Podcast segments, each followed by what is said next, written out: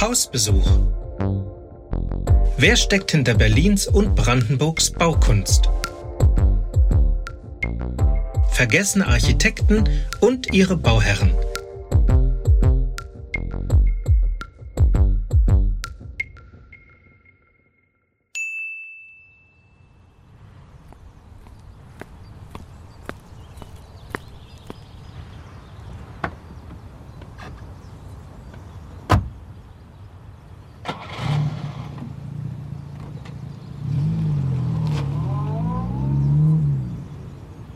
Paul Poser. Vom Büro Poser sind mehr als 40 Häuser in der Denkmalliste von Berlin und Brandenburg verzeichnet. Das sind ungewöhnlich viele Bauten. Das sind mehr, als die meisten Architekten seiner Zeit vorweisen. Das Büro Poser plante und baute Kirchen, Rathäuser, Feuerwerkhäuser, Geschäftshäuser und vor allem Villen. Mit ihnen machte Paul Poser sich einen Namen. Die Besonderheit ist, dass sich fast alle realisierten Projekte, die sich noch heute anschauen lassen, auf den Berliner Norden und die angrenzenden Gemeinden in Brandenburg konzentrieren. Und dennoch, trotz der vielen Bauten, ist Paul Poser vergessen, auch im Norden Berlins. Gotthard Paul Poser wird in Zeulenroda westlich von Zwickau geboren. Die kleine Stadt gilt als Hochburg der Strumpfwirkerei und so ist es nicht überraschend, dass Paul Posers Vater, Johann Gotthard Poser, als Strumpfwirker sein Geld verdient, um seine Frau und elf Kinder zu ernähren. Paul ist das sechste Kind, das am 12. Oktober 1876 zur Welt kommt. Nach dem Besuch der Schule und einer Steinmetzausbildung in Zeulenroda besucht Poser in Zerbst, einem Ort nördlich von Dessau gelegen, die Baugewerkschule. 1902 wechselt er nach Berlin an die Technische Hochschule Charlottenburg, wo er drei Jahre später seinen Abschluss macht. Schon zu Beginn seines Studiums arbeitet Poser im Büro von Johannes Kratz, einem viel beschäftigten Architekten der Jahre, der Wohn- und Geschäftshäuser plant und baut und der sich neben dem Bau der Villa Rathenau auch für einige Bauten der AEG verantwortlich zeigt. Auch nach dem Diplom bleibt Poser dem Büro Kratz treu. Ob er in der Zeit auch an den Entwürfen für die AEG in Humboldthain arbeitet, einem Projekt, an dem auch die Büros von Franz Schwechten und Peter Behrens beteiligt sind, bleibt offen. In den Jahren bei Graz lernt Poser seine spätere Frau kennen. Sie stammt aus Schwerin, ist die Tochter eines Gürtlers und Teil der vielköpfigen Familie Grünberg. Möglicherweise ist Poser in Schwerin zu Besuch, um den Bau eines Elektrizitätswerks zu orten. Die Bürger von Schwerin hatten sich nach langen und zähen Verhandlungen entschieden, nun endlich die Installation eines elektrischen Lichts zu beauftragen. Die AEG ist die maßgebliche Firma dafür. Da Kratz als Architekt für die AEG tätig ist, könnte es sein, dass sich Paul Poser im Rahmen des Jobs in Schwerin auffällt und er dort in dieser Zeit seine spätere Frau kennenlernt. Im Oktober 1904 heiraten Paul und Elisabeth in Schwerin. Im Jahr darauf, zehn Monate später, bekommt Elisabeth eine Tochter. Elisabeth Ottilie Mathilde. Sie wird das einzige Kind der Posers bleiben. Das Paar bzw. der Architekt Paul Poser ist 1905 im Adressbuch in der Akazienstraße 7a in Schöneberg gemeldet. Doch 1907 leistet sich die Familie einen Umzug. Sie bezieht eine helle Wohnung in der Mommsenstraße 57, einem 1906 fertiggestellten repräsentativen Eckhaus mit großen Fenstern und einem aufwendig gestalteten Entree- und Treppenhaus.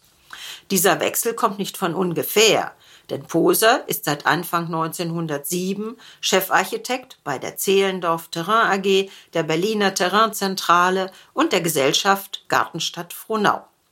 Diese Gesellschaften sind neu gegründet, und zwar von Fürst Henkel von Donnersmarck, der nach Erwerb eines weitläufigen Areals im Norden Berlins im großen Maßstab Immobilien entwickeln möchte.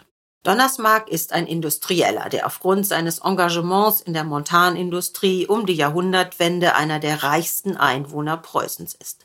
Mit diesen finanziellen Möglichkeiten engagiert er sich nun in der Immobilienbranche, denn Berlin braucht Wohnraum. Im Zuge der Industrialisierung war die Einwohnerzahl rasant gestiegen und die Folge waren beengter Wohnraum, Hygieneprobleme und Wohnungsmangel. Wer konnte, wollte da raus. Zum Beispiel nach Zehlendorf. Die Landgemeinde war attraktiv, die Wannseebahn bot optimalen Anschluss an die Städte Potsdam und Berlin. Und so kam es, dass Guido von Donnersmarck rund 100 Hektar Land dort erwarb und es infrastrukturell erschließen ließ. Diese Investition in Zehlendorf war für Guido von Donnersmarck ein so großer finanzieller Erfolg, dass er im Jahre 1907 weitere 750 Hektar Land, dieses Mal in der Stolper Heide im Norden Berlins, erwarb. Wann Paul Poser in Kontakt mit seiner Terraingesellschaft kam, ist offen. Möglich ist, dass die Männer sich über ein Projekt von Graz, das in der Herderstraße 12 in der Villenkolonie Zehlendorf gebaut wird und das damit von der Terraingesellschaft betreut wird, kennenlernen. Leider ist das Haus nicht mehr erhalten. Fakt ist, dass Paul Poser ab 1907 für die Terraingesellschaft arbeitet und den nun ausgeschriebenen Architektenwettbewerb für die Gartenstadt Frohnau betreut. Die Architekten, Stadtplaner und Hochschullehrer Josef Brix und Felix Gensmer gewinnen den Wettbewerb. Die Terraingesellschaft BTC beginnt nun zügig mit der Parzellierung und Vermarktung des Geländes. Paul Poser gibt den Entwurf für einen Verkaufspavillon dazu. Dieser steht heute am Hubertusweg im Wald nördlich von Frohnau. Für die Kernbebauung werden die Architekten Hart und Lesser nun beauftragt, den Bahnhof, das Casino, einen Aussichtsturm und Geschäftshäuser zu planen und zu verwirklichen. Bis 1914 entstehen Landhäuser und Villen mit Walmdach, Erkern, Veranden. Auch der Architekt Heinrich Straumer, der Erbauer des Funkturms, ist beteiligt, ebenso wie Paul Poser, der unter seinem Namen in Frohnau bis zum Ausbruch des Krieges 14 Projekte, die heute noch erhalten sind, verwirklicht. Aber auch aus Zehlendorf und Tegel kommen Aufträge. Unter anderem eine Villa für den berühmten Marinemaler Willi Stöver. Besonders bekannt wird er durch die Darstellung des Untergangs der Titanic in der Zeitschrift Die Gartenlaube. Er illustriert Plakate, Postkarten, Etiketten und Werbeprospekte. Doch am Ende wenig beachtet, stirbt Willi Stöver 1931 in seiner Villa in der Gabrielenstraße 68 in Tegel. Doch zurück zu Poser. Mit Beginn des Krieges 1914 stagniert die Auftragslage und Poser verwirklicht keine Bauten bis 1920. Wahrscheinlich ergeht es ihm wie vielen anderen. Er wird zum Kriegsdienst eingezogen. Ab 1920 sind Posers als Bewohner in einem Mietshaus in der Kesselstraße 3637 der heutigen Habersattstraße, nicht weit des Nordbahnhofs entfernt, nachweisbar. Es ist eine ruhige Lage an einem kleinen Platz abseitig der Straße. Das Gebäudeensemble ist noch erhalten, wie auch der kleine Platz. Die Wohnung liegt nahe der S-Bahn Richtung Frohnau und damit günstig für Poser, der wieder an seine Tätigkeit in Frohnau anknüpfen möchte. Das klappt. Erste Projekte neben einem Pumpenhaus für Birkenwerder sind zwei Villen in Frohnau und eine in Werder an der Havel. Ab 1922 arbeitet Poser mit dem jungen, erst 23-jährigen Architekten Bernhard Bamm zusammen. Der ist ältester Sohn des Bauunternehmers Franz Hermann Bamm aus Weidmannslust, der auch Posers Teilhaber wird. Das Büro der Arbeitsgemeinschaft Poser und Bamm wird an der S-Bahn-Station in Frohnau am Bahnhofsplatz 1 eingerichtet. Aufträge in Birkenwerder sowie mehrere Landhäuser in Frohnau beschäftigen das Duo. Dazu zählen das Landhaus Silberstein, die Villa Wuttke und die Villa Worch, das heutige Centre Bagatelle, und die Siedlung an der Barbarossa-Höhe. Das Who is Who der Berliner Gesellschaft geht bei Poser und Bamm ein und aus. Inzwischen ist auch Bernhard Bamm verheiratet. Seit der Hochzeit am 6. Oktober 1923 lebt er mit Else Anna-Maria Müller zusammen, vermutlich im Haus der Eltern in der Weidmannstraße 92, heute Weidmannsluster da der Adresse des Baugeschäfts des Vaters. 1926 kommt der Vaterländische Bauverein auf das Büro Poser und Bamm zu. Die 1902 gegründete Wohnungsgenossenschaft wünscht sich für seine Mitglieder eine Siedlung im Grünen. Die beiden Architekten projektieren insgesamt 172 Wohnungen, die in 22 Häusern angeordnet sind. Allerdings werden zunächst nur elf verwirklicht. Zeitgleich mit der Projektierung der Barbarossa-Höhe entsteht in Frohnau auch eine Villa für die Handelsgesellschaft Atlantik AG. Diese baut Wohnungen und Gewerbe in 50 Häusern in Wedding am S-Bahnhof Gesundbrunnen unter dem Namen Gartenstadt Atlantik. Diese Wohnsiedlung wird von dem 26-jährigen Architektenkollegen Rudolf Frenkel entworfen. Zur Wohnanlage gehört auch die Lichtburg, eines der ersten Tonfilmkinos, zu dessen Komplex ein Hotel, Restaurants und Tanzlokale gehören. Doch zurück zu Poser. Der fährt 1927 des Öfteren nach Birkenwerder. Ein Bahnhofsgebäude, ein Schulhaus, eine Turnhalle, eine Post und ein Feuerwehrdepot stehen in den Auftragsbüchern. Man kennt sich im Norden, empfiehlt sich weiter, ist auch gesellschaftlich vernetzt. Auch die Gemeinde Glienicke Nordbahn vertraut Poser und Bamm. Eine Friedhofskapelle, ein Feuerwehrdepot und ein Rathaus entstehen. Mitte der 30er Jahre kommen weitere Aufträge für Villen, aber auch Reihenhäuser in Tegel und ein Haus in Werder dazu. Vielleicht auf Empfehlung von Günther Voigt aus Werder, für den Poser und Bamm schon 1921 gebaut hatten. 1934 bekommt das Duo einen Auftrag von dem in Weidmannslust ansässigen Möbel- und Propellerfabrikanten Gustav Schwarz. Die Schwarzsche Fabrikation in Weidmannslust ist so erfolgreich, die Patente sind gesichert und Einkünfte sind zu erwarten. Schwarz hatte ein reizvolles Grundstück in Konradshöhe an der Havel erworben und möchte nun dort eine Villa verwirklicht sehen.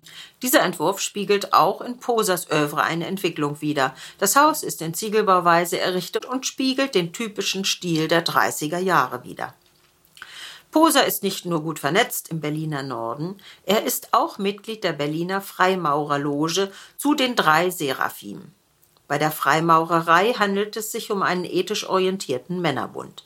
Als 1935 die Logen durch die Nationalsozialisten geschlossen und Freimaurer verfolgt werden, überlegen Poser und Bamm sich zu trennen. Doch Bamm schlägt einen Ausweg vor. Er tritt der NSDAP bei, akquiriert Aufträge und erhält so das Büro. Das scheint aufzugehen, denn 1936 bewohnt auch Familie Bamm ein eigenes Haus. Dies liegt am Kaiserberg. Heute ist das der Edelhofdamm. In direkter Nachbarschaft baut auch Paul Poser für seine Frau und die Tochter ein Haus. Ein letztes Projekt beschäftigt das Duo Poser und Bamm 1939.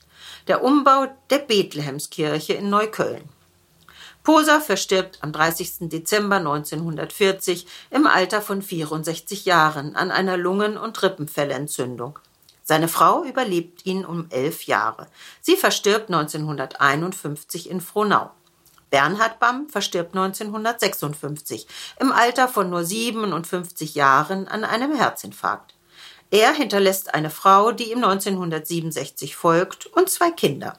Der Sohn Dietrich Bernhard Bamm wird Bauingenieur und Professor für Stahlbau. Inzwischen erinnert in Frohnau ein Ort an Paul Poser. Ein abgelegener Platz am Ende der Welfenallee wurde 2009 nach ihm benannt. Bernhard Bamm bleibt hinter ihm im Schatten der Vergessenheit zurück. Schade. Aber nicht nur dieser Architekt, diese Architektin ist in Vergessenheit geraten. Auch viele andere Baumeister haben in Berlin Bauten hinterlassen, die begeistern, die sich im gewandelten Stadtbild verstecken und die es zu entdecken gilt. Möchtet ihr mehr zu den Berliner Architekten erfahren? Seid herzlich willkommen auf der Webseite www.edition-eichhorn.de. Dort findet ihr mehr zu den Architekten und Architektinnen und deren Geschichten und Werken. Schaut einfach einmal vorbei. Es gibt auch gedruckte Bücher. Und für einen Ausflug nach Italien sei die Reihe Palladio Aldinen empfohlen. Auch für diesen Baumeister und seine Werke gibt es eine Podcast-Reihe. Viel Spaß beim Reinhören wünschen euch Ulrike Eichhorn und Dr. Klaus Detmer.